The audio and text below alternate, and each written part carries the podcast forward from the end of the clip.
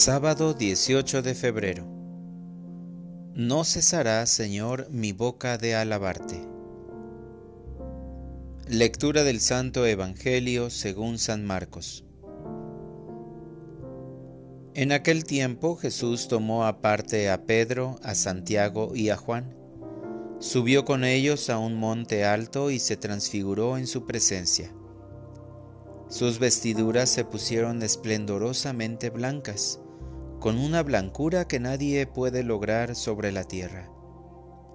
Después se les aparecieron Elías y Moisés conversando con Jesús. Entonces Pedro le dijo a Jesús, Maestro, qué a gusto estamos aquí. Hagamos tres chozas, una para ti, otra para Moisés y otra para Elías. En realidad, no sabía lo que decía porque estaban asustados. Se formó entonces una nube que los cubrió con su sombra, y de esta nube salió una voz que decía, Este es mi Hijo amado, escúchenlo. En ese momento miraron alrededor y no vieron a nadie sino a Jesús que estaba solo con ellos. Cuando bajaban de la montaña, Jesús les mandó que no contaran a nadie lo que habían visto, hasta que el Hijo del Hombre resucitara de entre los muertos. Ellos guardaron esto en secreto, pero discutían entre sí qué querría decir eso de resucitar de entre los muertos.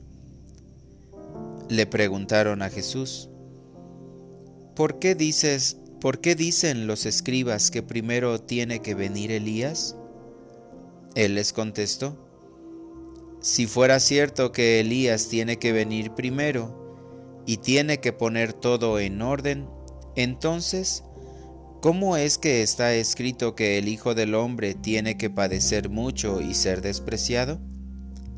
Por lo demás, yo les aseguro que Elías ha venido ya, y lo trataron a su antojo, como estaba escrito de él.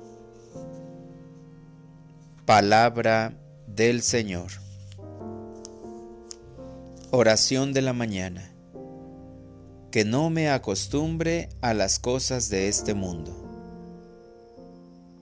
Adorado Señor, al contemplar el cielo azul, obra de tus manos, puedo sentir tu gran poder para cada uno de nosotros, pues solo tú haces nuevas todas las cosas, y las embelleces con tu amor.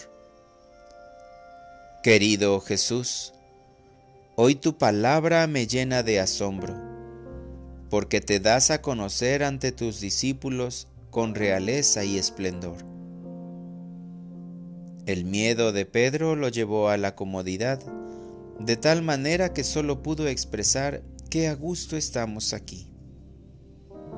Hoy quiero caminar con sabiduría el miedo puede ser mi gran enemigo durante este día y sin pensar me podría dejar llevar por las impresiones. Pido la fuerza del Espíritu Santo para no dejarme engañar por sentimentalismos o emociones en mi continuo caminar de fe. Dame tu luz para razonar lo que vaya experimentando al contemplar tu gloria me lleno de gozo. Pido que tu gracia me lleve a lo alto del monte para orar y encontrarme contigo, que eres la luz y el reflejo del amor del Padre.